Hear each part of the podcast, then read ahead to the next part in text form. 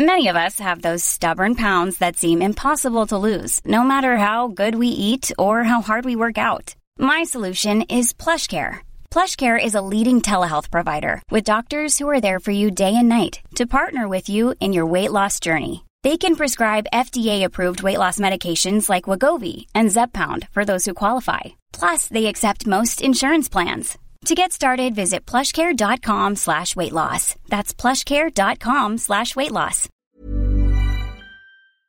Bienvenue dans On the Verge, le podcast de la sexualité masculine. Pour ce nouvel épisode, je vous propose de rencontrer Réhouben, qui a hum, beaucoup de choses à vous raconter, notamment une période très compliquée de sa vie où il est tombé euh, dans le chemsex. Donc euh, je préfère vous avertir, c'est un épisode qui n'est pas facile à entendre. Je vous invite à lire euh, les trigger warnings qui accompagnent cet épisode. J'espère que vous passerez un aussi bon moment que moi à rencontrer Réhouben, qui, que je remercie du fond du cœur pour sa gentillesse et sa sincérité. Pour ce nouvel épisode, je suis avec Réhouven, 43 ans, qui vient de la région parisienne et qui a, semble-t-il, des ondes magnétiques qui euh, ont un peu déréglé le matériel, mais j'ai l'impression que c'est la bonne cette fois. Eh bien, on espère. Ça va, Réhouven Ça va super bien. Merci beaucoup de me recevoir. Je t'en prie, c'est avec plaisir. Je suis ravie de, de t'avoir en face de moi. Réhouven, je vais te poser la première question que je pose à tous mes invités que tu connais. Quel est ton tout premier souvenir lié à la sexualité? Alors en fait, euh, dans mon plus lointain souvenir, je devais avoir 6-7 euh, ans. Mhm. Après exactement l'âge, c'est un peu compliqué des fois de se souvenir exactement, mais j'étais euh, dans la voiture euh, de mes parents, j'attendais mes parents, donc on était mhm. stationnés. Et puis je tourne, euh, je tourne mon visage vers la droite et je vois deux personnes qui s'embrassent fougueusement dans le hall d'un immeuble. C'était la première fois que je voyais ça finalement en, en vrai, parce que mhm. je, mes parents ne, ne, le faisaient jamais devant moi on est très pudique dans ma famille, donc du coup, euh, c'était quelque chose d'assez, euh, d'assez, euh, de complètement nouveau. Et j'ai senti une sensation de chaleur dans mon corps. Je, ne savais pas l'identifier forcément, mais je me suis dit, oups, qu'est-ce que c'est? Tu comprends à ce moment-là que ce sont deux adultes potentiellement amoureux, qui, qui, qui, il y a un échange charnel entre eux. Tu le comprends à ce moment-là? Oui, je comprends que c'est, c'est un échange d'amour, d'affection, euh, mais qui va au-delà de ça, qui va, euh, qui va jusqu'au rapprochement physique. Et euh, c'est la première fois que j'identifie ça en fait, l'existence de ce rapprochement physique entre deux êtres. Tu, tu dis que dans ta famille on est pudique. Est-ce que au-delà de des attentions physiques, est-ce qu'on parlait de sexualité chez toi? Pas du tout, non. Vraiment pas du tout. Tu l'expliques comment? Oh, bah, c'est lié à la religion, puisque mhm. on était j'ai été élevé dans la religion juive, donc de façon très traditionnaliste mais strict. Et euh, la sexualité est un tabou en fait. Donc euh, on n'en parlait pas, euh, c'était jamais évoqué. même quand on était adolescent, avoir un petit copain ou une petite copine, c'était quelque chose qui était impensable. On pensait tout de suite au mariage. Si, si, si on devait rencontrer quelqu'un, c'était pour se marier. Donc, euh, tu es ce petit garçon voilà qui est assez moustillé, en tout cas ému par euh, ce que ce que tu vois. Comment tu tu rentres dans la prépuberté Comment ça se passe ton ton bah, ton éveil sexuel? Alors, sachant qu'on n'en parle pas du tout chez toi, euh, est-ce que peut-être avec des cousins, cousines, frères, sœurs, est-ce que vous échangez avec des enfants et des jeunes adolescents du même âge? Alors euh, les seuls euh, jeunes ados avec qui euh, j'ai pu échanger, c'était mes, mes petits copains de ouais collège, collège, on va dire. On commençait un peu à parler de ça et surtout on parlait de, de masturbation entre garçons quoi. Voilà. D'accord. surtout que j'étais dans une école à partir de la troisième, une école religieuse. Donc ah ça aussi, ça m'a bien aidé. donc on ne faisait qu'en parler et, et c'est tout. Et comment toi tu commences à apprivoiser ton corps qui change? Comment se passe l'adolescence? Comment se passent tous ces changements euh, qui sont des bouleversements quand tu as 11, 12, 13, 14 ans? Bah, J'ai eu une puberté qui est euh, qui s'est révélée très tôt chez moi. Mhm. Euh, donc j'ai commencé à avoir des poils, bon bref, la totale. le package. et très rapidement, j'ai très vite compris ce qu'était la, la, masturbation. Donc. tu t'en rappelles à peu près comment ça arrive dans ton dans ton quotidien, dans ta vie? Ouais, je me souviens que euh, ça commençait euh, ce qu'on appelle par des pollutions nocturnes. Et Donc, c'est des éjaculations que tu maîtrises pas du tout dans la nuit. Voilà. Donc, le matin, je me levais, je disais, qu'est-ce que c'est Et puis, puis rapidement, j'ai essayé tout seul, en fait. Mhm. Surtout qu'à l'époque, on n'avait pas de pas de pas d'internet, pas de pas de oui, t'as pas de, accès à tous les voilà, supports. pas de visuel, euh, rien pour euh, pour exciter le mental. Alors comment ça se passe? C'est dans ta tête? Tu ou c'est très mécanique? Comment tu fais? C'est ouais, c'est physique et mécanique. Ok. Et à ce moment-là, dans l'adolescence, tu regardes les filles? Comment tu Alors euh, très rapidement, j'avais beaucoup de copines mhm. filles. Et puis, puis à un moment donné, forcément, j'ai commencé à regarder les garçons. Et tu comprends à ce moment-là ce qui se passe pour toi? Est-ce qu'on en avait, en avais déjà entendu parler dans ton éducation, autour de toi, au, lycée, au collège euh, Sincèrement, très peu. Sincèrement, on parlait pas d'homosexualité. Euh, au collège, c'était euh, forcément interdit, hein, puisque c'était école religieuse. dans la dans dans, dans, ma famille un petit peu ça pouvait parfois quand euh, un acteur passait à la télé. Mais dans euh, quel genre de termes C'était quelque chose de d'accepter, de rejeter Comment est la et pour, pour les gens qui ne savent pas, comment est la religion euh, juive par rapport à l'homosexualité? La religion juive, en fait, interdit complètement l'homosexualité, surtout dans les milieux très pratiquants. C'est quelque chose qui est très rejeté. Donc, banni, en fait, de, de, de euh, c'est le c'est vraiment le, le, diable en quelque sorte. Ah, c'est euh, ça ne doit pas se ça ne doit pas se réaliser. On doit se contenir. On doit on doit euh, même pas se masturber dans la religion juive. C'est quelque chose d'interdit ah, aussi. La masturbation est interdite. Ouais. La masturbation est interdite. Ce n'est que pour procréer. Ok, donc euh, tu commences à regarder les garçons. Comment tu es par rapport à ça, du coup, toi? Ben, Je suis attiré. Euh, je suis attiré par quelques, quelques copains, euh, un ou deux, enfin, pas plus, parce que bon, euh, faut trouver, faut être attiré. Enfin, je veux dire, quand on est ado. Donc là, je me dis bon, bah, il y a quelque chose qui est qui est en train de se passer. Et ce qui était rigolo à l'époque, c'est qu'il y avait beaucoup de séries. qu'on voyait comme Dawson par mmh. exemple, Beverly Hills. Et là, évidemment, j'étais attiré par, euh, par les acteurs. Donc, indéniablement, j'ai compris que. C'est les garçons. C'était les garçons et, la masturbation n'était plus mécanique, mais elle était euh, alimentée par le fantasme des acteurs. Sur Dawson, sur, sur Dawson. qui avait 25 euh, ans et qui jouait les ados de 15 ans. C'était voilà, exactement. et comment tu deals avec ça, toi, personnellement tu, tu racontes effectivement que dans ta religion, c'est condamnable, c'est interdit.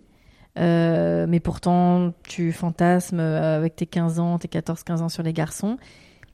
Intérieurement, comment, comment tu, tu vis ça, toi? Est-ce que c'est un conflit? Est-ce que c'est une honte? Est-ce que tu le vis plutôt bien? Je le vivais assez bien quand même, mhm. euh, parce que j'étais quand même assez réac par rapport à la religion, en dehors du fait de, d'être, de se sentir très vite homosexuel.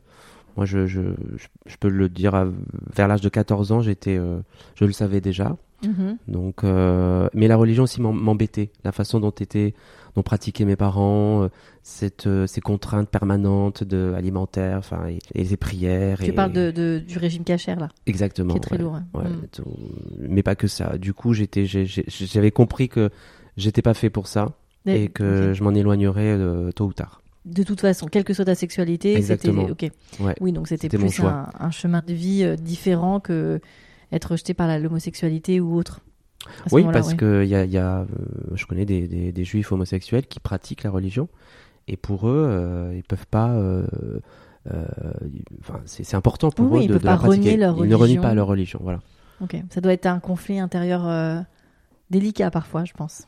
Complètement. Moi, mm. je j'ai l'impression, j'appelle ça une schizophrénie en fait. Moi, je veux être cohérent de, de, de, A à Z en fait. Hmm, je comprends. Et euh, comment se passe justement euh, bah, voilà, ton adolescence, tes premiers fleurs, tes premières euh, découvertes du corps, etc. Bah, il se passe pas grand chose en réalité. la hum, masturbation est omniprésente. Quotidienne? Euh, je suppose, enfin, je, dans mes souvenirs, euh, oui, je pense pas tenu un, cahier, quoi. je pense que c'était euh, très présent. À l'époque, je faisais beaucoup les numéros téléphoniques, puisque bon voilà. C'est-à-dire les numéros téléphoniques? Donc il y avait un numéro, j'avais découvert des numéros où on appelait, des numéros gays.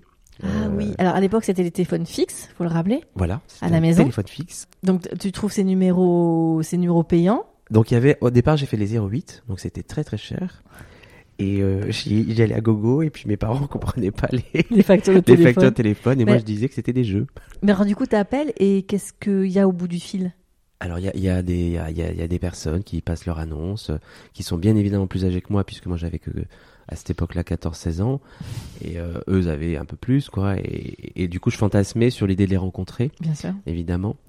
Et, euh, et j'ai fini par trouver un numéro gratuit où c'était un numéro fixe et là euh, ça a été euh, le numéro qui m'a permis de rencontrer en, en, vrai des personnes à un moment donné, quand j'avais passé euh, euh, les 18 ans. La majorité. Donc c'est-à-dire que tu appelles et là tu as un garçon au bout du fil. Comment ça se passe? Ouais, bon, on faisait une simple annonce, mec, machin, me rencontrer. enfin, c'était un truc basique. Hein. Ouais. Des fois, ça peut être hyper cochon, évidemment. Mais au téléphone, vous vous dites quoi? Eh ben au téléphone, on, ne peut se fier qu'à la voix. Salut, c'est Rocco. Euh. Euh, voilà, je cherche un moment sympa. ok. Et vous passez un moment sympa. Et euh, bah, la plupart du temps, c'était hyper dur de, rencontrer en réalité. Bien sûr. Et puis un jour, j'ai sauté le pas et, j'ai fini par rencontrer quelqu'un. T'as dû être tellement stressé. ouais, j'ai eu très très peur quand même parce que. Pour ton intégrité physique? Non, mais pour pour me dire sur qui je vais tomber. Enfin, je euh, j'avais pas peur, hein, j'avais pas froid aux yeux. je me disais, bon, bah, tu peux tomber sur un psychopathe. 18 ans. On y va, on s'en fiche. Et donc, vous, à l'époque, euh, tu vivais dans le sud, donc vous vous rencontrez. Comment ça se passe? Ben, euh, il y a des, y a des, y a des refus, forcément. Ouais. Donc, on ouvre la porte, on la referme. donc, c'est quand même hyper frustrant. Donc, attends, c'est-à-dire, tu, donc, tu appelles ce numéro, machin, cherche un moment sympa. Tu te rends sur le lieu de l'adresse. Je me rends, voilà, on me donne l'adresse, j'y vais. Et là, la personne ouvre la porte Voilà. Et là, elle dit Ah, bah finalement, ça va pas le faire. Hyper vexant. C'est hyper dur, ouais. Ça m'a. Ça m'a vraiment euh, mis ma confiance au plus bas. Ah bah, surtout à un âge où t'es pas encore hyper. On pas fini. Hein. Ah bah non, t'es pas fini. On pas ok, donc par contre tu réitères, tu. tu... Ah j'insiste, ouais. Ok, donc tu vas, tu... toujours ce même numéro et jusqu'à ce que tu trouves un partenaire, enfin en tout cas. Euh, Jusqu'à que je trouve des gens qui acceptent euh, de faire euh, un petit quelque chose. Quoi. Et alors, tu avais déjà embrassé quelqu'un à ce moment-là? Euh, bah, C'était arrivé la première fois par ce biais-là. Donc, je me souviens très très bien de la première fois. Et donc, elle est comment cette première fois? Elle est lunaire. bah, déjà, tu connais pas la personne. Elle est très rapide, elle est très spéciale. Donc, on ouvre la porte cette fois. Voilà. Et qu'est-ce qui va se passer ce, Cet homme, donc tu te rappelles quel âge il a à peu près? Ah, me souviens qu'il était un peu blond. Euh, ça va pas durer longtemps, à mon avis. Hein. Mais il a été sympa parce qu'il a essuyé les plâtres pour tous les autres. Donc vous vous embrassez? Ouais, il devait y avoir ça. Et, vous commencez un rapport sexuel? Un petit rapport sexuel, c'était. Euh, oui, histoire de. Voilà, une sucette, comme on dit. ok, et là, t'es en, confirmé dans ton homosexualité? Ah oui, oui, oui, complètement. Complètement? Oui, oui, oui. Les filles n'ont jamais été une option pour toi? Jamais, euh, sexuellement jamais. J'ai eu des sentiments pour euh, deux femmes, deux jeunes femmes. Hmm. C'était amoureux, mais euh, quand je devais imaginer passer à l'acte sexuel, j'étais je, complètement bloqué, je n'avais pas envie en fait. D'accord. Par ce biais donc de petites annonces, voilà, tu commences à rentrer dans ta vie sexuelle active, tu as 18 ans passés. Oui. Comment après tu deals euh, avec ça? Est-ce que hum, tu commences à te dire que tu vas peut-être essayer de rencontrer des hommes par un biais plus, on va dire, conventionnel? Bah à l'époque, ça, restait toujours euh, compliqué parce que euh, j'avais des parents hyper. tu vivais encore à la maison? Je vivais encore chez eux. C'était, ils faisaient attention à mes entrées, mes sorties. Quand je rentrais tard, fois mon père m'attendait en haut de l'escalier parce qu'on avait une grande maison. Et euh, à n'importe quelle heure euh, à laquelle je rentrais, il était là, quoi. et des fois, il appelait. Ah où es-tu? Où es-tu? Où es-tu? Donc c'était euh, c'était très difficile avant que je quitte la maison, la maison de, de, vraiment vivre une vie libre et de rencontrer des gens librement dans un bar, dans une boîte. Et tu parlais justement de tes parents et de cette religion où effectivement quand tu envisages quelqu'un c'est pour se marier. Est-ce que tes parents te parlaient de mariage par exemple pour toi? Oui, oui un peu, un peu, pas ils espéraient, non, non, si, si, ils espéraient, évidemment, ils espéraient. Ils ont essayé de me marier avec une, une ou deux personnes. Mais à chaque fois, j'ai vite détourné le. Tu te rends compte euh, qu'aujourd'hui, un temps de ça en 2021, c'est incroyable de dire ça, que les parents ont, ont essayé de te faire euh, te présenter de nana pour que tu te maries, tu vois, ça. Ça ah paraît fou, ça, ça, allait jusque-là. C'est vrai que moi je le raconte naturellement. Oui, c'est normal parce que c'est ton héritage aussi familial, tu vois, et ton, ton éducation. Et tes parents n'ont pas vu à ce moment-là du tout que tu préférais les garçons? Euh, Je pense pas. Je pense qu'ils ou alors ils étaient dans un déni total, ou alors, euh, hmm. enfin, j'étais pas, euh, j'étais assez introverti, j'étais pas très, euh, j'étais dans ma bulle. Euh, J'étais très discret sur tes rencontres. J'étais très discret, ouais, ouais. Donc ça pouvait être compliqué pour l'imaginer. Donc bon bah tu voilà tu, tu, passes du temps au téléphone tout ça tout ça un peu trop tu, tu, arrives à quantifier combien de partenaires tu as rencontré avec ce, ce téléphone Ouf, je, honnêtement je sais pas je sais qu'il y a eu des phases où je pouvais en voir trois par nuit je sortais la nuit donc T'as rentabilisé. Des fois, euh, oui, j'enchaînais comme et, ça. Et du coup, donc, t'as eu ta, ta première relation sexuelle euh, via comme ça une euh, une rencontre rapide, fugace. Est-ce que tu t'en rappelles? Je me rappelle de quelqu'un effectivement avec qui je m'entendais très bien. Ça, c'est très bien. Il était un peu plus âgé que moi mhm. et on s'est revu plusieurs fois. J'étais encore chez mes parents, mais mais j'avais réussi quand même à développer une espèce de relation avec lui. Un peu, un peu plus euh, intime. Plus abouti, ouais. C'est ce que j'allais te demander justement. Effectivement, tu as, as, réussi quand même à avoir des, voilà, des relations un petit peu plus que du nuit, ou en tout cas euh, essayer voilà, de construire une, un petit quelque chose, même si évidemment tu n'allais pas le présenter à tes parents, que tu avais voilà, réussi à, à nourrir une forme d'attachement avec ses partenaires? Ouais, ouais, mais euh, c'est le seul, enfin un seul partenaire mhm. jusqu'au jour où j'ai quitté mes parents. Donc tu es parti de la maison à quel âge? À 26 ans. Ah oui. Donc tu as fait 18, 26 ans. Ouais. Que des rencontres par, télé, par ce téléphone, enfin en tout cas euh, par ces moyens-là? Et peut-être vers la fin, euh, j'ai commencé un peu à aller dans les bars gays de, de la ville où j'habitais. Euh, donc je m'autorisais quand même. J'étais un peu plus mature, donc c'était plus simple. Donc voilà. Oui, puis peut-être que ça va un petit peu évoluer aussi, enfin, tu vois. Puis on avait évolué, ouais, en 20, euh, quand j'avais 20. Euh, oui, donc les années 2000, donc un peu plus, un peu plus ouvert. Ok. 2002, 2003, on était, euh, c'était un peu plus simple, quoi. Et alors, comment ça se passe quand tu commences à draguer dans les bars, parce que c'est très différent que, tu vois, trouver une petite annonce et y répondre. Ben, je trouvais que c'était vachement mieux parce que, parce que quand même, on a le, on a tout de suite le, le regard, le feeling, le, même si on ne se parle pas, Mm. On a compris que s'il y a quelque chose qui peut se passer, bah, on peut y aller direct. c'est plus excitant presque. C'est beaucoup plus excitant, oui. Bien plus que le téléphone. que, donc tu pars de la maison à 26 ans. Je pars de la maison à 26 ans, oui. Entre tes 18 et 26 ans, tu sais à peu près combien d'amants tu as pu avoir? Tu regardes sur la droite, genre... Des, oh dizaines, des dizaines, ah je pense. Euh, je, sais que... Je peux dire que je suis un, un, consommateur... Euh, de sexe sans, sans je l'assume très bien, j'ai toujours assumé depuis depuis euh, depuis mon adolescence, euh, ça a toujours été très présent, j'ai toujours eu une libido très très forte. Donc il, fallait assouvir tout ça. Il fallait assouvir tout ça quoi. Donc je, et puis après ça a été pire. OK. Mais bon. OK. Mais oui oui oui oui. On se prépare. donc tu pars à la maison à 26 ans. Oui. Mazaltov. euh, tu montes à la capitale. Je monte à la capitale, oui. Et alors là, comment ça se passe? Et là, très curieusement, euh, juste avant de partir, j'étais déjà dans le fantasme, non pas de, de, continuer à consommer comme ça des amants, mais, mais plutôt de rencontrer quelqu'un. Je, m'étais déjà euh, projeté euh, à, rencontrer quelqu'un, vivre une vie de couple. voilà, c'était mon, c'était mon, mon truc. Bah, ça peut s'expliquer aussi parce que tu pars de la ville familial et tu te dis que euh, tu vas pouvoir vivre euh, main dans la main avec un amoureux sans avoir peur euh, que ta mère te grille. Ou... La liberté. ça, peut se comprendre.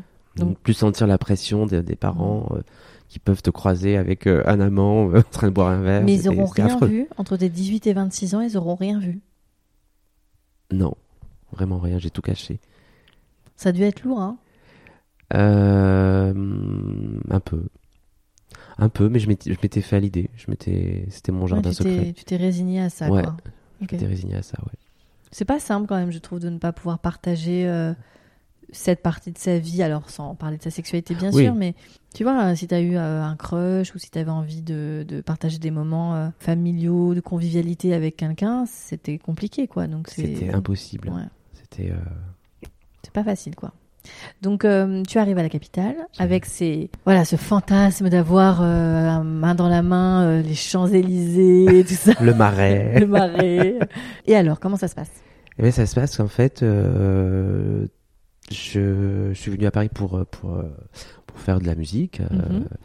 Et je suis sur un projet musical basique, hein, voilà et je rencontre, euh, je rencontre mon, mon futur ex, enfin qui est mon ex aujourd'hui. Mhm.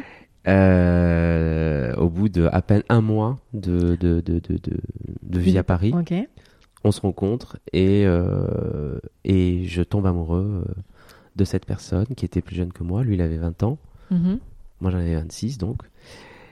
Et artiste aussi, chanteur, etc., comédien. Et, et il y a une espèce de, de, de, de, vertige, en fait, qui, qui s'empare de moi à ce moment-là. Moi, je suis tombé très, très vite amoureux, vraiment, vraiment. Donc, euh, et on décide très vite de vivre ensemble. Lui, il était euh, d'un pays voisin, mhm. de la France. Et donc, euh, lui aussi était dans cette démarche de quitter les parents. On était dans la même énergie, en fait. Et donc, on s'est mis ensuite, tout de suite ensemble et on a eu une relation qui a duré 11 ans. Ah ouais. Voilà. Donc euh, une grande histoire d'amour. Ah oui, oui, complètement, oui. Donc vous passez 11 ans ensemble. Comment se passe du coup cette, euh, cette vie à deux? Alors, ce qui est très beau, c'est que ton rêve, ton fantasme... Euh, s'est réalisé. complètement, au bout d'un mois à peine. un claquement de doigts. ah ouais. J'aurais jamais cru, en fait. Formidable. Donc, donc comment ça se passe ces 11 ans de vie commune, ces 11 ans d'amour? Ben, Ça se passe, ça se passe d'une manière très fusionnelle. On était hyper fusionnels on faisait tout ensemble, mhm. ce qui a peut-être pas été la meilleure des choses. Surtout deux artistes, deux égaux. Voilà. Pas facile. C'était euh, un peu compliqué. On avait une sexualité très forte. Euh, tous les deux Oui, oui, oui, tous les deux. Euh, mais qui été, je m'en suis pas rendu compte tout de suite, mais qui, qui avait toujours la même couleur en fait. C'était toujours pareil en fait. Donc euh, au début, bah, c'est bien quand on est jeune. Euh, voilà, on a souvi euh, nos pulsions et notre amour, etc. Puis au bout des années, bah, oui. on se rend compte que il nous manque quelque chose. Et toi, justement, qui avais eu plein d'amants, au début, tu es OK avec l'idée que ça va être ton amoureux, ton mari, ton, ton tout, et que ça va être avec lui que tu vas construire ta vie? Alors, j'ai ce... effectivement, j'ai cette idée-là j'ai ce, désir-là avec lui. Mhm. Mais euh, au bout d'un an à peu près, euh, donc je me mets dans l'exclusivité amoureuse et sexuelle. Mais au bout d'un an et demi, je commence à, cogiter et, ça bouillonne en fait en moi. Et je me dis, oups, euh, t'as peut-être envie d'aller voir ailleurs. Oui. Enfin, voilà, c'est complètement. Ça vient naturellement en fait. Vous en parlez? Oui, assez rapidement, euh, on en parle. On parle de. Déjà, on commence à parler de plan A3, mhm. ce qu'on fait. Mhm. Euh, je suis pas fan finalement de ça parce qu'il y, y, a un jeu qui. Je me sens euh, dominé, dominant. Enfin, c'est très. Je sens que c'est pas très sain non plus. Euh, voilà, c'est dur de trouver sa place dans un trio. Le, plan A3 divise. Hein. Il y en a qui sont adeptes et d'autres qui aiment pas du tout. Hein. Ouais. Ça, ça, peut être compliqué de trouver son équilibre. Je suis complètement d'accord. Ok. Donc euh, bon, ça, ça marche pas, c'est pas votre truc. Ça marche pas trop. Euh, et puis on s'ouvre, on ouvre mm. le couple, euh, donc. on passe en relation libre. On passe en relation libre, assumée, mais avec le contrat moral d'avoir toujours une sexualité ensemble. Ok. Voilà, c'était quand même important de de, garder votre intimité sexuelle. De garder notre intimité sexuelle et de pas tomber amoureux, si possible, de nos amants. Alors ça, ça ne se contrôle pas. Vous allez passer 10 ans comme ça. Euh, ouais, à peu près. À peu près 10 ans comme ça. Euh, et puis malheureusement, euh, on a travaillé ensemble aussi. On avait euh, créé une société, donc on était tout le temps, tout le temps, tout le temps ensemble. et du coup, ça a commencé à exploser en fait. au bout de combien de temps à peu près, tu te rappelles? Hum, Je dirais au moins les deux dernières années, trois dernières années, c'était c'était compliqué. Hum. Qu'est-ce que tu vas chercher toi ailleurs dans le couple en termes de sexualité, parce que tu gardes dans ta sexualité avec ton compagnon, on va dire une sexualité à la maison, euh, sympa, tendre, amoureuse. Et qu'est-ce que tu vas chercher avec tes amants? Ben en fait, euh, je vais te contredire parce qu'en fait, la sexualité que j'avais avec mon ex, était, elle était euh, un peu bestiale. Elle était un peu, par exemple, il aimait pas embrasser. Voilà. D'accord. alors que pour moi, c'est hyper important. Et ça, il le faisait pas. donc c'était très, pas mécanique, mais, mais voilà, un peu animal. Et euh, moi, ça me dérangeait en fait. Donc j'avais besoin de, de, plus de sensualité, de plus de, de, de tendresse. Et c'est ce que tu allais euh, chercher chez tes amants Et j'allais chercher ça chez mes amants. Ah, c'est intéressant parce qu'effectivement, on pourrait croire, tu vois, c'est ce que moi la première, que tu allais chercher une forme d'exotisme hors du couple et que tout ce qui est tendre, euh, tu vois, intimité, lâcher prise, c'était à la maison. Et en fait, pas tant. Et pas tant que ça, ouais. Et lui, tu sais comment. Est-ce que vous parliez justement de ce que vous alliez chercher, ou en tout cas de vos, de vos amants respectifs? Euh, bah, pour moi, lui, lui a, caché quand même certaines choses, puisque je, je, me suis pas rendu compte tout de suite que lui cherchait aussi de l'amour à côté. Ce qui était un peu étrange parce que mm. il me disait m'aimer, puis euh, et, puis moi pareil, et puis finalement, je crois qu'on cherchait tous les deux une autre affection. Donc, euh, mais, euh, mais mais on s'aimait quand même, donc c'est bon, un peu particulier comme L'humain est complexe. Hein. L'humain est complexe, ouais. Ça, toutes les configurations peuvent complètement peuvent arriver. Donc, euh, et, et, donc toi, tes amants, tu as quoi? Tu as des amants réguliers à ce moment-là? T'as des, tu changes de mec euh, régulièrement euh? On allait tout simplement, on allait au sauna des fois. Mm-hmm. Donc, on s'amusait. Petit bonheur la chance. Voilà, exactement. Et puis après est arrivé les applis. Ah bah oui. C'était à ce moment-là que Grinder et toutes les autres. et là, ça a été, ça a été, bah, ça, ça, nous a pas aidé, hein, évidemment. Donc, euh, on est allé, euh, bah, c'était Disneyland. Ah bah là. T'es dans la continuité en même temps de ce qu'on mhm. faisait déjà, donc c'est pas. Est-ce que tu as des souvenirs cocasses comme ça que tu peux partager, voilà, de soirées un peu folles ou d'amants un peu particuliers ou plus plus à mon ex qui est arrivé, mhm. il m'a appelé en catastrophe quand il était chez quelqu'un parce que il s'est rendu compte qu'il était chez un psychopathe. il m'avait donné l'adresse. Ah oui. Donc je savais, hein, tu vois, euh, c'était. Parfois je savais où il était et, euh, et même parfois je l'attendais. Non mais tu te rends compte que pour les. Alors avec toute la tendresse et le respect que j'ai pour, pour, pour les auditeurs et auditrices, mais pour des gens qui sont en couple hétéro, normés, ce que tu racontes, c'est fou. Ah, je, je, sais même, pour moi, je te raconte ça tellement. Pour moi, c'est, ça fait partie de ma vie, donc je, je, je me rends pas compte, j'ai pas la distance. Mais tu te euh. rends compte que pour des gens qui sont mariés depuis 10, 15, 20 ans avec leur compagnon ou leur compagne, te dire que vous aviez chacun vos amants et que toi, tu savais où il allait de telle heure à telle heure. Mon chéri, je te dépose, je viens te chercher après. C'est, enfin. Ça, c'était hallucinant. C'est une autre dimension pour ça. Ça, c'était un peu too much. Mais. Mais bon, après, si vous trouviez votre équilibre et que tout était ok, il était ok, mais bon. Donc oui, ça, nous excitait en fait. En, réalité, je pense que ça nous excitait beaucoup. Au moins, vous aviez, enfin, vous trouviez votre votre intérêt l'un et l'autre. Donc, il te donne l'adresse où il est. Il me donne l'adresse où il est. Il t'appelle en panique. Euh, à un moment donné, heureusement, j'étais, enfin là, j'étais pas occupé. Il me dit, euh, euh, viens vite me chercher, au secours, au secours. le, le gars est trop bizarre. Il, il a voulu me, me Enfin, je sais pas, s'il est tombé sur quelqu'un qui voulait le, pas le tuer, mais l'étrangler. Il avait des, des délires enfin, psychotiques, j'en sais rien. Il est, il est, je l'ai retrouvé en panique dans la rue. J'ai, flippé, hein, j'ai cru que, ah qu'il bah. allait, euh, qu'il allait pas s'en sortir à ce moment-là. Mais euh, l'anecdote cocasse qui me vient plutôt, mhm. c'est plutôt rigolote. C'était un peu euh, oui, un peu creepy, mais bon. Donc faites attention, vous allez donner toujours l'adresse. On sait jamais parce que sur ces sur ces applis, bah Toujours donner une petite adresse backup à un copain, une copine. Euh, c'est clair. Non, une fois, je suis allé voir un, quelqu'un, donc euh, je me souviens très bien. Donc je préviens euh, mon ex et tout. Je vais, je m'amuse, etc. Il me dit, mon ex, il me dit, euh, non, c'est après qu'il me le dit. Je, je l'appelle, je dis bon bah j'ai fini. Il me dit c'était bien. Je dis bah oui, c'était c'était vachement bien. il me dit tu sais ce que tu vas faire? Il me dit tu le rappelles et tu retournes et tu m'allumes le téléphone et que j'entende la deuxième fois où tu vas le faire. Ah Ouais. Donc ça, c'était votre jeu à vous Alors moi, au début, j'ai trouvé ça un peu pervers en réalité, parce qu'il était un peu... Oui. Et puis j'ai fait. J'ai fait. Il m'a dit, tu vas dire ça, ça, ça, ça, ça. Ah oui. Et tu vas retourner voir le gars. Il me dit, tu vas voir le gars, il va dire oui. Ok. Et donc, donc là, vous disons, ton amant est rentré dans un jeu sexuel de votre couple Oui. L'amant ne savait pas. Hein.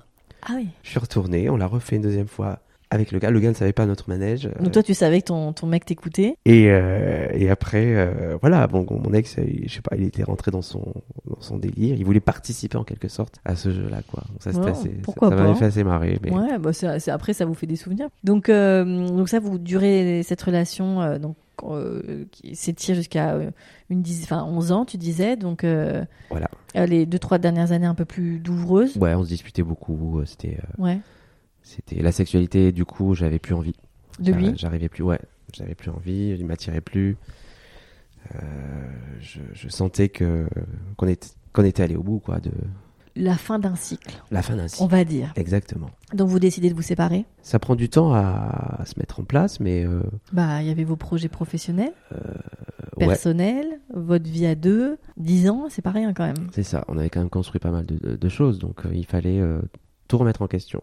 On se sépare, ouais. Comment tu te replaces, toi, dans ta vie en tant que célibataire? Euh, Eh bien, la première chose que je fais, c'est euh, je me mets à rencontrer, euh, à sociabiliser beaucoup plus. D'accord. Parce que euh, je me suis rendu compte que j'avais pas tant d'amis que ça et que les amis qu'on avait, c'était ensemble en fait. et lui était un peu dominant là-dessus.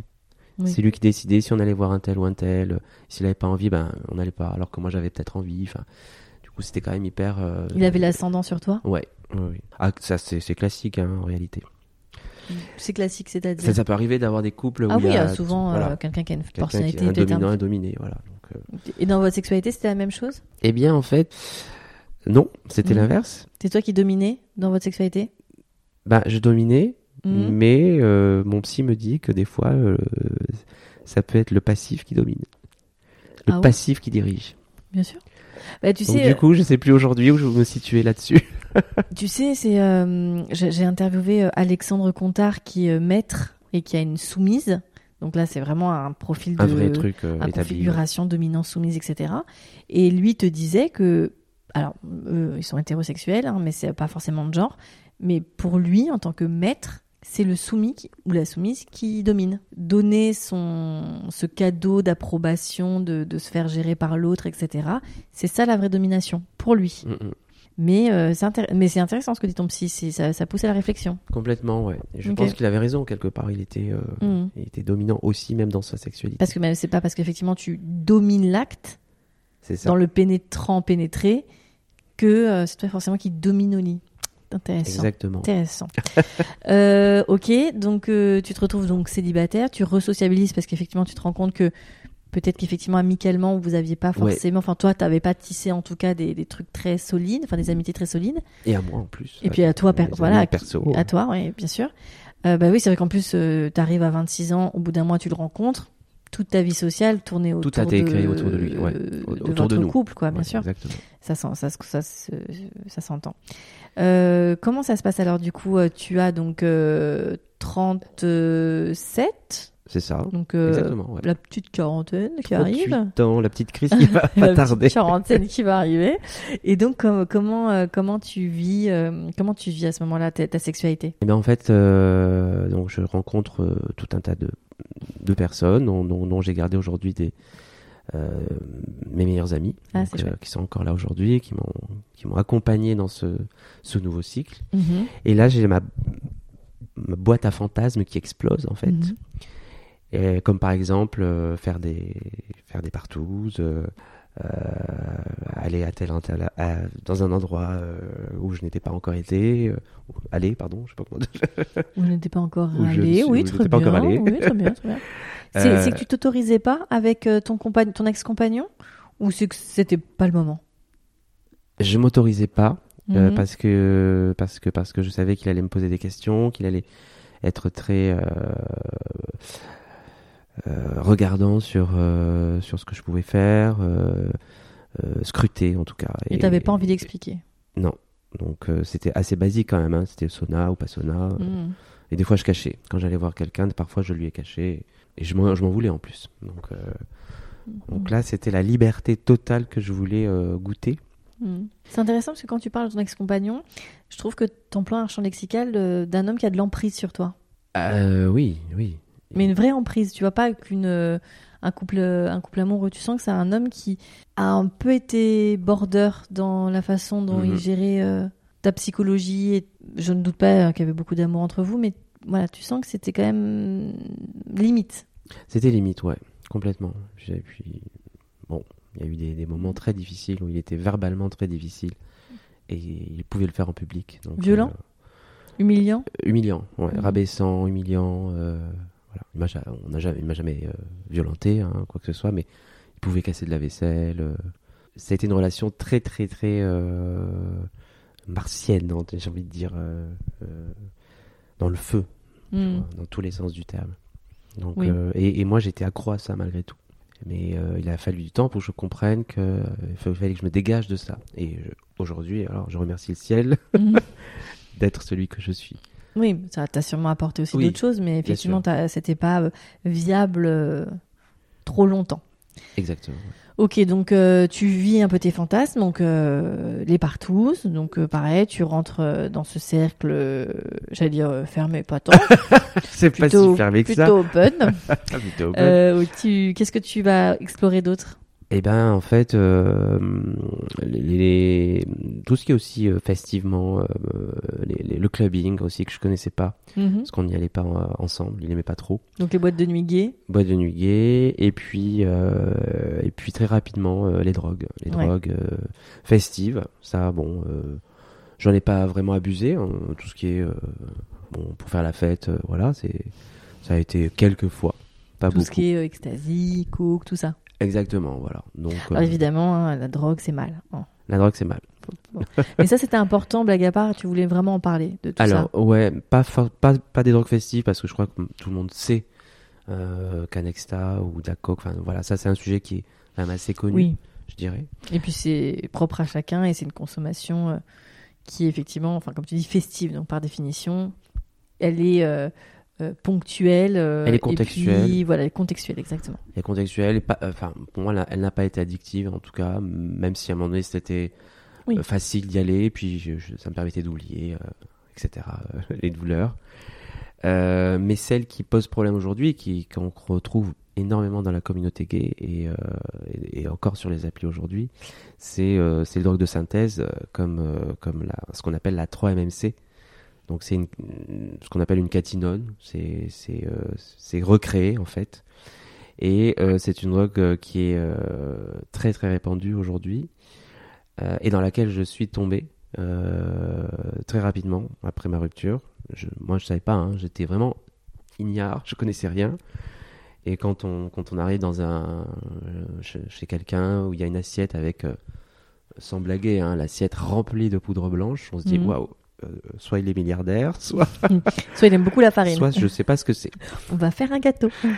Et donc moi j'y suis allé naïvement. Hein, donc, ça c'est pas de la cocaïne, ce que tu dis. Non, c'est pas de la cocaïne. Ah c'est ça. C'est une, euh, c'est une, euh, c'est comme une sorte de méthamphétamine en réalité. Ok. Et donc ça se sniffe aussi? Ça se sniffe et ça, peut se prendre de plusieurs façons. Ça peut se mettre en parachute, ça peut s'injecter. Donc au début, euh, bah, j'ai sniffé et c'est vrai que le problème de cette drogue, c'est qu'elle coupe la faim, coupe l'appétit, elle, euh, elle donne envie de sexe pendant des heures. Euh, donc elle agit sur la libido. Donc tu, tu penses qu'à ça, tu es, omnubilé par ça. Ok. donc les, les, ça peut durer des heures où les, où les mecs vont sur les applis, se mettent à chercher d'autres mecs et, et sniff, et, puis, puis ça peut durer des jours même. Mais tu t'épuises il y a un épuisement qui, euh, qui arrive au bout d'un moment, forcément. Bah, si tu manges pas et que tu penses qu'à ça, ton cerveau, il peut, il peut pas au bout d'un moment. Le cerveau ne peut pas, effectivement. À un moment donné, ça, peut, ça bug. Ça bug forcément. C'est-à-dire que soit tu deviens euh, affalé sur ton canapé et le et t'es quand même toujours dans cette idée de vouloir avoir une sexualité euh, débridée en plus parce que ce produit-là malheureusement ouvre ouvre c'est ce qu'on appelle le chemsex le chemsex, c'est ça dont tu voulais parler. Le chemsex. Donc le, le, le sexe, alors pour euh, chemistry, donc chemistry, sexe, ok, donc le, sexe sous chimie quoi. C'est ça. Enfin, oui c'est ça. Ça existe d'avant en fait. Hein. Euh, les gays ont toujours consommé euh, une partie, en tout cas la communauté consommait avant de la, cocaïne ou, ou, de la MDMA et avait des, des relations sexuelles. Oui, plus intenses. plus, plus intenses, mais ce produit-là en tout cas particulièrement aujourd'hui est, c'est très très dangereux, très répandu et très dangereux. Euh, surtout qu'une partie des consommateurs l'injectent. Donc, avec la seringue Avec la seringue. Euh, donc je, vais être honnête, je l'ai fait. T'as vu ma tête parce que ça me dégoûte. mais mais, mais mais je comprends. Honnêtement, je comprends. Mais en fait, après, on passe un stade. Euh, ah bah, psychologiquement hein. tout, tout tout tout participe à l'excitation, y compris la piqûre, y compris le. Bien sûr. Tout ça fait partie du rituel, du truc. Et en termes d'addiction, parce que je sais qu'il y a des drogues plus addictives que d'autres. Elle, elle se situe où? Alors, j'ai vu des tableaux où elle était pas forcément euh, euh, au très haut. Euh, elle hmm. était plutôt dans la partie basse. Parce que je sais que par exemple le crack. Ah oui, ça c'est par Si tu prends une fois, genre c'est finitos quoi. Voilà. c'est bien en dessous quand même. Ça c'est dramatique. Enfin, tout est dramatique, hein, mais ok. Le crack, ouais, c'est. Donc là, est en dessous, c'est-à-dire tu peux essayer mais il ne faut pas le faire. Oui. Euh, sans être forcément tout de suite addictif. C'est ça. Après, ça dépend des. Chacun est très différent par rapport à ça. Hein. Ce, ce, qui est euh, fort avec cette, euh, ce produit, c'est le craving. C'est-à-dire, c'est l'envie immédiate de reconsommer. Ah ouais. C'est-à-dire qu'on a tout de suite envie de reprendre. Mais ça n'ouvre pas quand même une addiction, on va dire, sur un long terme. Oui, après, si tu, comme pas tu comme le crack en tout cas. Après, comme tu disais, si le sexe est incroyable et très fort, que tu arrives à le consommer, que tu arrives à le, tu vois, à l'apprécier, bah du coup, tu as envie de recommencer tout de suite. C'est ça qui peut être dangereux euh, avec ce produit. Après, c'est ce qu'on appelle un psychoactif, c'est-à-dire qu'il modifie un petit peu. Euh, des fois, j'ai eu, pour être clair, j'ai consommé ce produit-là pendant à peu près euh, trois ans. Donc j'ai, euh, il y a eu des phases, parfois j'arrivais à, à, diminuer, mais ce produit-là me mettait dans une espèce de lâcher prise totale, de bonheur sexuel euh, que j'avais jamais connu forcément. Mhm. Euh, après, il y, a malheureusement des inconvénients, comme par exemple, euh, ça fait pas bander. C'est quand même ballot. C'est quand même ballot. le truc est là pour te doper la libido, mais ça tu dope la libido, mais c'est, mais il est très difficile de, de bander. Du coup, que font les, les consommateurs? Ils prennent du Viagra. Oh Donc il y a un combo, cocktail. il y a un combo voilà qui peut être très dangereux et euh, qu'aujourd'hui en fait on dénonce peu, je trouve. Bah, c'est vrai qu'on, enfin moi j'ai lu effectivement un article sur Slate sur le sujet que je mettrai. Euh, bah, c'est mon médecin en fait. Ah ok. Ouais ouais. Et il m'a sauvé la vie. Ah oui, bah, bah je mettrai le, ah. le, lien du, de l'article dans le, les notes qui accompagnent le podcast. Mais effectivement, il n'y a que là, en fait, que j'en ai entendu parler. Euh, oui, on en parle peu. On en parle peu. Il y a un bouquin qui est sorti aussi. Elle est accessible, cette, euh, cette drogue, enfin, financièrement, et je veux dire, tu le trouves facilement? Ah bah ça s'achète sur le net, tout simplement. Oh euh, ça se commande en un clic. Ça arrive dans ta boîte aux lettres. Et c'est à peu près moins de 30 euros le gramme moi, je, si je peux, ben, bien sûr. si je témoigne aujourd'hui, euh, au-delà de ma vie perso, c'est, euh, je dis pas que ça a détruit trois ans de ma vie, mais ça a failli, euh, ça a failli tout foutre en l'air, mes amis, mon travail. Je ne pensais qu'à ça. J'étais, ma vie sexuelle ne tournait qu'autour de cela, et je ne cherchais que des gens qui consommaient. C'est ce que j'allais te demander, c'est-à-dire que toi tu consommes, donc tu es dans une espèce de, de délire comme ça sexuel où tu penses qu'à ça et tout, et du coup, tes partenaires en face euh, étaient dans la même dynamique Oui, 90% du temps, oui. Ça donne quoi, un rapport sexuel sous 3 MMC bah, En fait, ce qui se passe, c'est que soit on peut avoir quelqu'un, par exemple, qui, est, euh, qui aime le fist. Mm. Donc, je sais que tu en as déjà parlé. Euh, Axel, si tu nous entends. Donc, J'ai pratiqué pas mal le fist en tant qu'actif. Mhm. et évidemment le passif aussi consommé, donc chacun prenait son plaisir à ce niveau-là. Mais je ne le referai jamais sans produit. Enfin, moi, c'est un truc que je peux pas faire. D'accord, c'est ça qui est dingue, c'est que ça t'enlève, ça te désinhibe plus, plus, plus, plus, quoi. Ça te désinhibe plus, plus, plus, plus, au point que parfois certaines personnes ont des envies, par exemple, de scato. ça va jusque-là, en fait. Mmh. Oui, des trucs qui, qui sont hors euh, ton, en tout cas ton contexte habituel de sexualité. Hors vanille. ah bah là, on est loin de la vanille, là, mon gars. on n'est pas du tout dans la vanille, là. on est vraiment loin, loin, loin. Non, mais c'est ça, c'est que ça te, comme tu dis, ça te désinhibe et ça, et tu pars dans des, dans des sexualités. Euh, dans des délires, mais, euh, mais c'est, inimaginable. Encore moi, je dirais que j'ai vécu des choses. C'était c'était assez vanille quand même ma sexualité. Ça pouvait des fois des petits jeux de dominant-dominé. Après, il y avait le fist. Mm-hmm. Et souvent, ça s'arrêtait là. Euh, je veux dire, euh, mais il y avait des choses, il y avait des moments très glauques que j'ai vécu mm. euh, où, les mecs, par exemple, entre guillemets, n'arrivaient pas à s'injecter le produit, ils restaient une heure pour s'injecter le produit, et finalement, on était dans des, dans des états de détresse en fait, de bah, souffrance, de détresse, des, vrais toxicomanes. Et on est dans la toxicomanie, ah bah. tout à fait, ouais, total. Enfin, on a dans la tête l'image, tu sais, voilà, des, des, films américains où les gars sont là un peu hagards et tout, mais c'est un peu, c'est un peu ce que, malheureusement tu as, vécu avec. Euh, et donc tu arrives quand même à dormir, à manger, à avoir une vie sociale ou comment ça se passe? Ma vie sociale, euh, j'arrivais à l'avoir un peu quand même. Tes amis le voient? Pardon? Tes amis se rendent compte? Ah, mes amis savaient, mes, mhm. très très proches amis savaient, euh, jusqu'au moment où à un moment donné ils m'ont perdu. Et ils sont même venus chez moi quand ils savaient que j'étais avec plusieurs personnes, que j'avais abusé que j'avais pas dormi depuis quatre nuits. Je crois que mon maximum c'est six nuits blanches. Mais ton corps, il devait être. Euh, euh, j'étais, j'avais, bon, euh, j'ai un tout petit peu pris de poids, mais. enfin, ce que j'allais dire, t'es pas, tu fais pas trop, t'es pas marqué, enfin, par cette, cette. Du tout, non. J'ai pas mal de chance parce que. de la chance, ouais. Ça c'est pas, ça, ça, se voit pas en fait. Mmh. Mais par contre, j'étais très mince à un moment donné, très, très, mmh. très tiré, ouais, très tiré. Aïe, aïe, aïe. Et ben, je remercie le ciel d'être tombé sur ce docteur Ce docteur qui m'a qui m'a sauvé la vie en fait. Enfin moi je, dirais ça parce que il a vu euh, euh, il a vu le chemin que je prenais, surtout à mon âge, hein, j'ai pas plus de 20 ans. et, et, et, tout doucement en fait on a entrepris un chemin euh, de, de, de, reconstruction. Comment il t'a sorti de ça? Déjà il est d'une douceur exceptionnelle il n'est pas dans le jugement. Il, il, travaille, il travaille déjà aussi pour euh, une association toxicomane euh, et eux qui consomment plutôt de la de l'héroïne, du crack, etc. Donc lui, il est, il est, il est médecin spécialisé en toxicomanie, toxicologie. c'est ça, exactement. Il est addictologue. Et, euh, et spécialisé sexualité gay. Ok. Donc, Donc il t'aide, il t'amène sur un chemin où il commence à te détacher de, de ça. Exactement, voilà. Il me dit on va se voir tous les 15 jours. T'avais conscience de tout ça? En fait, j'étais dans, euh, j'étais dans le déni pendant un moment, c'est-à-dire que je voulais pas accepter que c'était pas, c'était pas grave que ce que je faisais, c'était, je, voulais intégrer dans ma, je voulais l'intégrer dans ma vie comme quelque chose de, de, bon, c'est pas dangereux, c'est pas une petite fois de temps en temps. Tu fumais tes clopes, tu prenais euh, ton, ton truc et. Exactement. Et il a fallu que je, je vive des moments difficiles euh, au niveau de ma santé. Bah, j'ai chopé des choses euh, compliquées.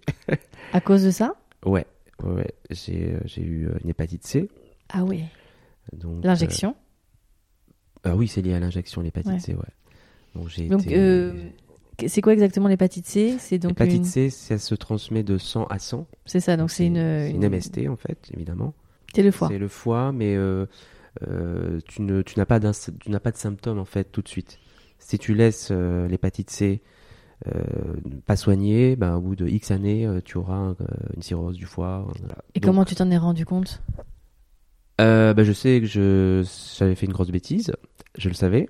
Donc c'était soit ça, soit le HIV. Donc, euh, puis à un moment donné, je me suis dit, bon, il faut que tu ailles vérifier quand même. faire un test. Donc, tu as eu un rapport non protégé ou tu as partagé ta seringue? J'ai j'ai fait un truc violent quand même. J'ai euh, un mec n'arrivait pas à se piquer, donc euh, il avait sa seringue, euh, il avait laissé sa seringue avec le produit et son sang. J'ai plus de produit, il y a du sang. Bon, c'est pas grave, on injecte. Ah ouais. Pour penser comme ça, t'étais dans un sale état. Ah, j'étais. donc le médecin m'a dit, vous n'êtes, je sais plus comment il m'avait dit ça. Vous n'êtes plus dans le. Je, sais pas si c'était dans le, rationnel ou. ouais, t'es plus dans la réalité, quoi, à ce stade-là. Il n'y a, plus de limite, en fait. C'est-à-dire, c'est le produit qui compte. Je voulais juste le produit, en fait. À tel point que j'en avais rien à foutre d'attraper le HIV ou une hépatite C. Je oui, parce que tu n'es plus en prise dans la réalité, donc tu sais même plus. Toi, tu veux juste ton shoot. Euh, Exactement. D'accord. J'en étais venu là. L'hépatite C, c'est embêtant. Mais c'est mais c'est guéri. Enfin voilà, il y a les traitements qui existent, les MST, euh, c'est une MST qui est pas. Euh, Aujourd'hui, en fait, l'hépatite C, tu es guéri définitivement par des traitements qui sont beaucoup plus efficaces qu'il y a quelques années. Ah, c'était pas le cas il y a quelques années Ouais, c'était pas le cas. Alors, c'est des traitements qui, c'est des traitements qui coûtent très cher. Ah, ça coûte à peu près une voiture de sport. C'est guéri, ça ne reviendra pas, c'est sûr. Alors que le HIV, bah, c'est toute la vie que tu dois prendre. Euh, ouais, ton traitement, etc. Mm. Ok.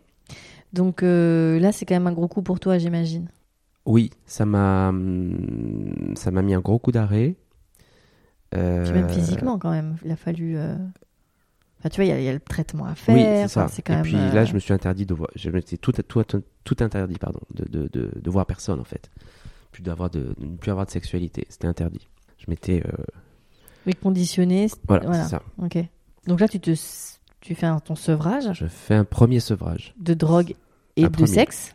De drogue et de sexe. Tu t'es mis la barre haute, hein euh, Ouais, c'était. Je, je, sais pas, c'était comme ça. J'étais j'étais en, dans le mouvement, dans le truc. Je, je voulais pas. J'avais du mal à le quitter aussi quelque mm. part, ce... parce qu'en fait, ça me permettait d'oublier la réalité. Bah, J'oubliais tout. Bah le travail, les parents, euh, l'argent, je m'en foutais. Enfin, tout était. Euh, oui. Euh, c'est facile, quoi. C'était, c'était la facilité, en fait. Et donc ça, c'est ce premier sevrage, c'est il y a donc. ça, c'est tu le fais fin... 3-4 ans de consommation. Oui. Ok. Et si tu dis premier, c'est que ça sous-entend que il y en a eu un deuxième. Il y a eu, bah disons que c'était quand même, on avait entamé le processus de d'arrêt, donc déjà c'était déjà pas mal. Mais j'ai fait une rechute à un moment donné qui a duré un mois, on va dire. Et là, j'ai eu un deuxième problème de santé. je me suis chopé des, ce qu'on appelle euh, des abcès euh, staphylocoque doré, donc euh, bilatéraux, aïe, au deux bras. Donc il a fallu ouvrir, opérer. Et, euh, Parce que quoi? Parce que l'immunité de ton corps est hyper fragilisée dans ces moments-là? Quand tu prends cette drogue? Non, pas du tout. Disons qu'il faut être hyper, quand on injecte, quel que soit ah, le produit. c'est toujours pareil, c'est l'injection. Il faut être hyper propre, quoi. Enfin, propre, c'est-à-dire il faut euh, être oui, il hyper faut stérile. stériliser, machin. Oui. Et comme tu as l'air, enfin, d'après ce que tu dis, es, au bout d'un moment, comme tu fais que des prises, tu es un peu parti loin, loin, loin. Euh, tu, tu, Oui, puis c'est, après, j'ai, après coup, je comprenais que c'était, euh, j'avais envie de le faire, mais mon, mon cerveau ne voulait plus. Enfin, il y avait une espèce de, de, de, de lutte. de lutte, c'est ça entre, et du coup, je faisais ça n'importe comment. Donc, donc, la deuxième fois, ça a été ça. Puis, et là, ça a été la fin ça a été la fin et, et tout doucement j'ai pu, euh, j'ai pu m'en sortir. J'ai fait un peu de clinique de jour euh, en addicto euh, à Boulogne. J'ai pas été hospitalisé, mais. Mais tu as eu besoin un peu quand même d'un suivi. J'ai eu voilà, besoin d'un suivi. C'est là que j'ai eu le, le déclic de me dire j'accepte, j'accepte que tu es addict, tu as été addict, ou tu seras peut-être toujours addict à ce produit, de toute façon. Mais il faut l'éloigner de toi, quoi. Mais il faut plus y retoucher. Ah Tes parents étaient au courant de cette situation? Ben, euh, a priori non. Hein. A priori non, mais ils ont su à un moment donné que j'étais. Ils comprenaient pas mes, mes phases de fatigue euh, à répétition. Ou quand j'ai. Forcément, quand j'avais consommé, que je répondais pas pendant 2-3 jours. Parce que j'étais incapable de répondre. Bah, j'imagine. Euh, quand ils appelaient, que j'ai fait Allô? Ils étaient. vraiment, ils étaient inquiets. ils ont été inquiets. Tu penses qu'un jour tu leur diras tout ça? Honnêtement, euh, honnêtement pas. Je pense que ça fait partie de d'un passage de ma vie euh, que je veux garder pour moi et mes amis proches d'ici. Euh, la seule personne éventuellement qui pourrait le savoir, c'est ma sœur qui vit au Canada, donc du coup elle est très open et, et peut-être un jour je lui en parlerai. Mais bon. Après, je, peux, je, je, te comprends, ça leur fera plus de mal que de bien de savoir ce genre de, choses. Et, et euh, donc, tu es sorti de tout ça il y a combien de temps? Eh bien, en fait, euh, grosso modo, ça fait moins d'un an parce que euh, là, je suis à, on va dire, six mois zéro consommation. et on avait entamé le processus, c'était avant la fin de l'année, donc mm. avant, avant fin 2000. avec le Covid, des fois je sais plus compter. fin 2020, où j'avais commencé le. Même, même c'était couvre-feu, j'avais commencé à, à arrêter. déjà, c'était octobre, donc ça fait à peu près un an. Est-ce que c'est dur? Euh, Alors pas du tout, mhm. vraiment pas, parce que... C'est cool de dire ça.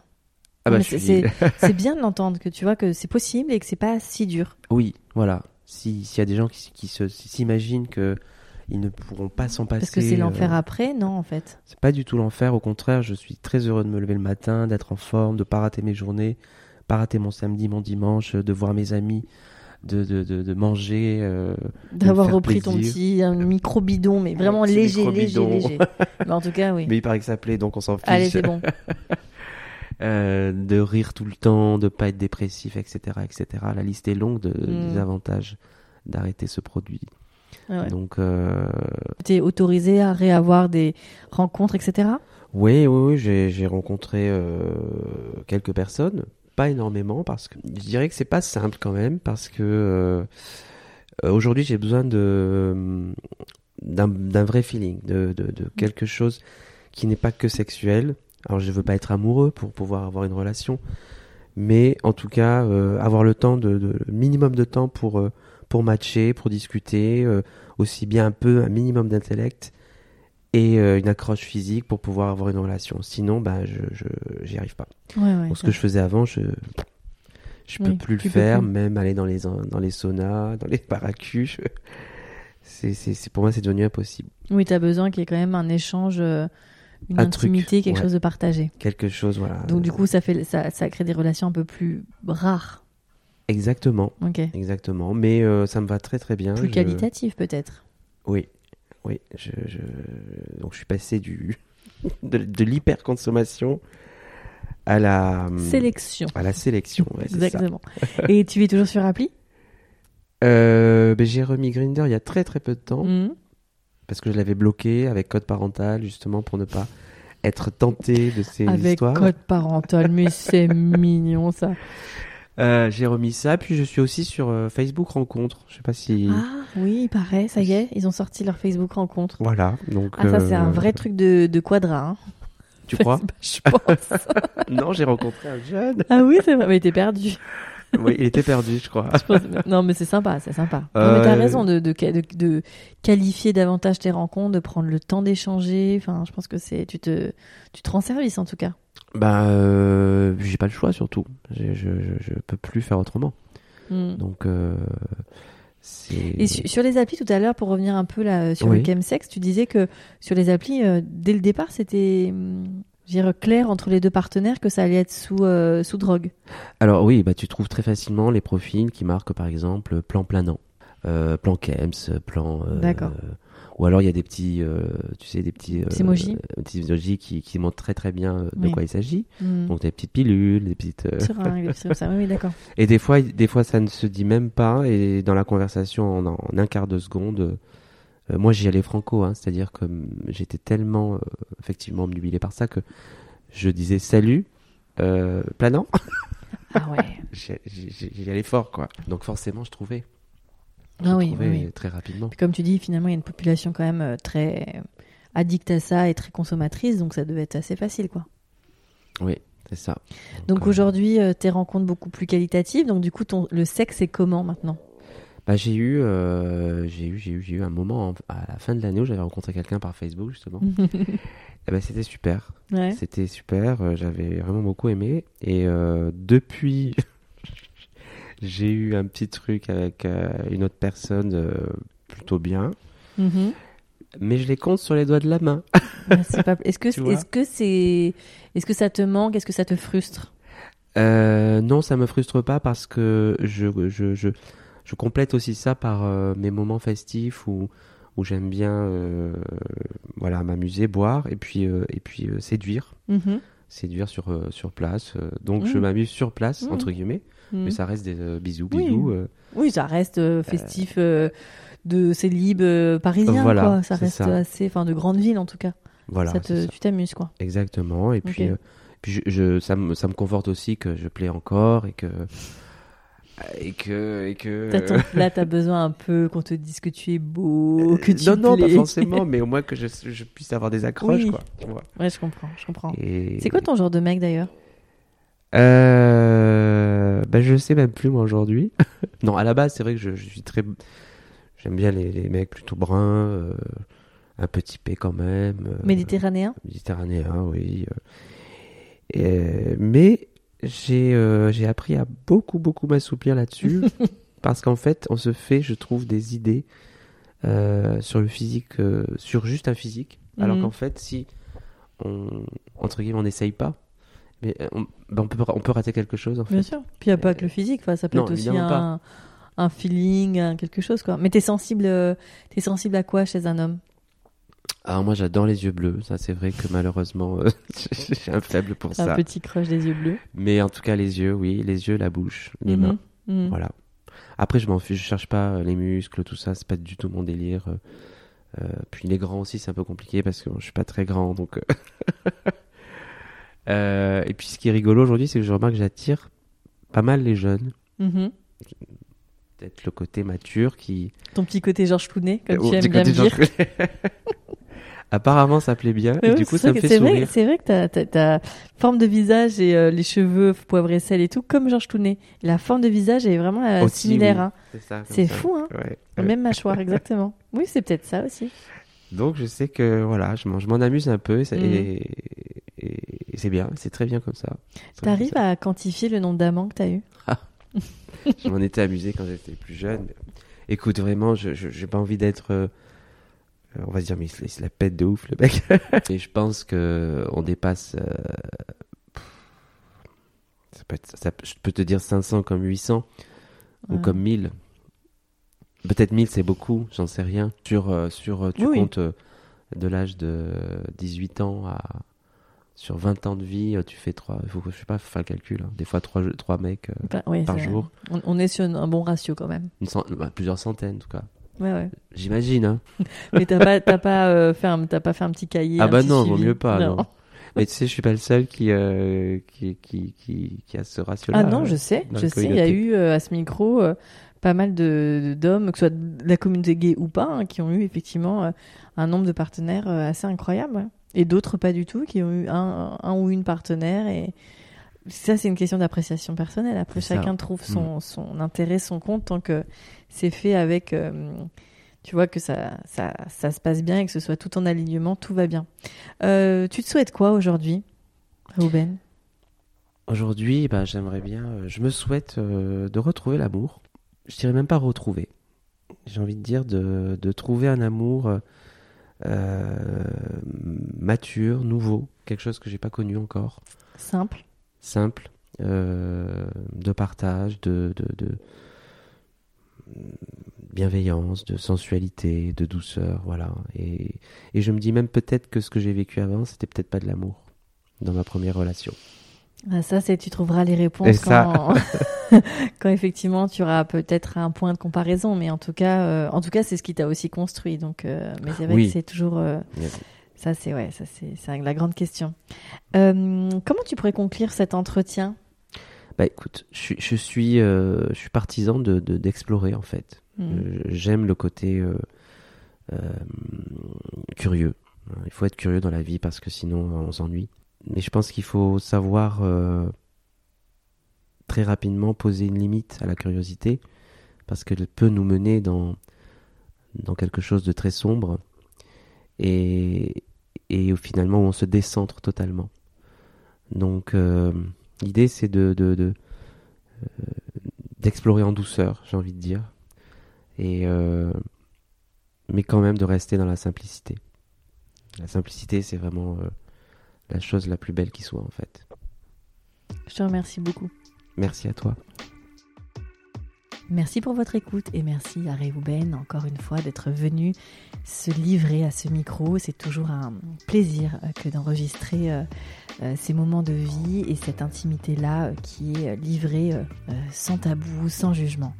N'hésitez pas à venir discuter sur les réseaux sociaux du podcast, mais aussi par mail. Vous avez toutes les infos dans la note qui accompagne le podcast. Et évidemment, des étoiles, un avis sur iTunes sont toujours super pour valoriser et donner de la visibilité à ce podcast. Je vous dis à très bientôt dans un nouvel épisode de On the Verge.